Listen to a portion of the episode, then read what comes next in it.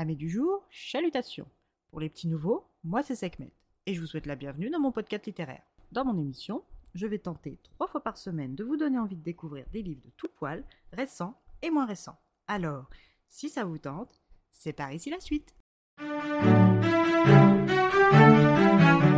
Aujourd'hui, je vais vous présenter la dernière valse de Marie Balloc, publiée chez les éditions J'ai lu, collection Régence. Dans cette petite romance de Noël, nous nous retrouvons autour de la cheminée du nouveau comte de Wanstead, Gérard de son prénom, ayant hérité du titre de la propriété de Thornwood Hall dans le Whiteshire et des biens suite à la mort de son oncle et de ses deux cousins 17 mois auparavant. Il est en compagnie de ses amis John, Harry, Ralph, dans son appartement londonien loué pour l'occasion de son retour en ville. Les quatre hommes se reposent, un verre de brandy à la main, et discutent de la nouvelle situation de Gérard Percy, devenu comte de Wanstead. Ses compères estiment qu'à 31 ans et possédant un titre et une propriété, il est temps pour lui de se mettre sérieusement à la recherche d'une épouse. Ils se mettent donc à lui vanter les mérites de certaines de ses partenaires de danse des différents bals qu'il a fréquentés ces derniers jours.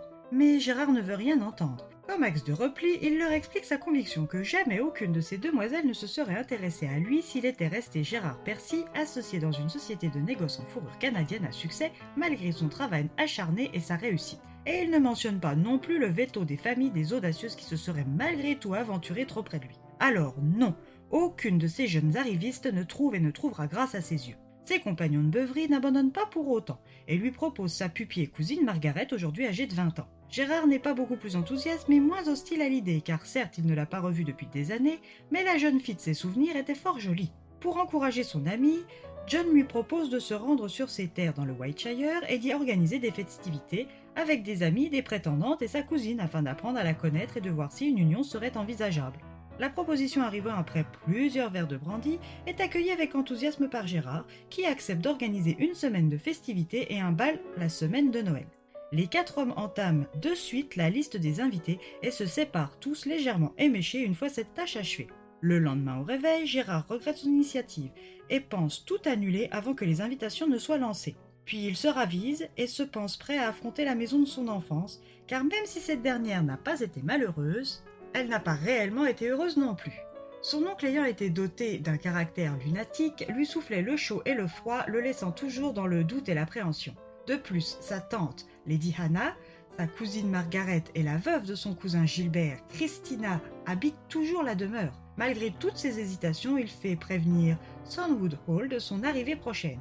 Si cette nouvelle réjouit Lady Anna et Margaret, c'est une autre histoire pour Christina qui a un passif houleux avec Gérard. C'est donc quelque peu fébrile qu'elle attend l'arrivée du nouveau maître des lieux, celui dont tout son futur à elle, ses deux filles, sa jeune belle-sœur et sa belle-mère dépend. Après une arrivée tardive, Gérard annonce aux trois femmes ses projets festifs et son besoin d'aide dans la réalisation de cette entreprise.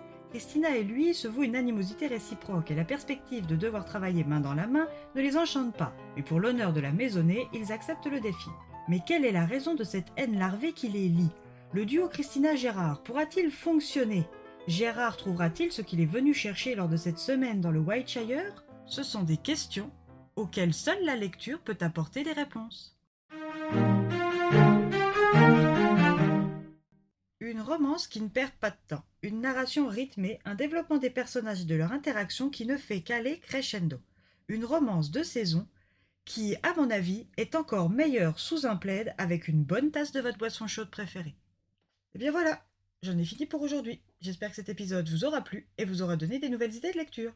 Si vous souhaitez découvrir d'autres petits bonbons littéraires tout droit sortis de ma bibliothèque, je vous retrouve le jeudi 29 décembre prochain pour un nouvel épisode. Et si d'ici là, je vous manque de trop, n'hésitez pas à me rejoindre sur mon compte Instagram, les lectures de Sekhmet. Sur ce, chalut les amis, et à la prochaine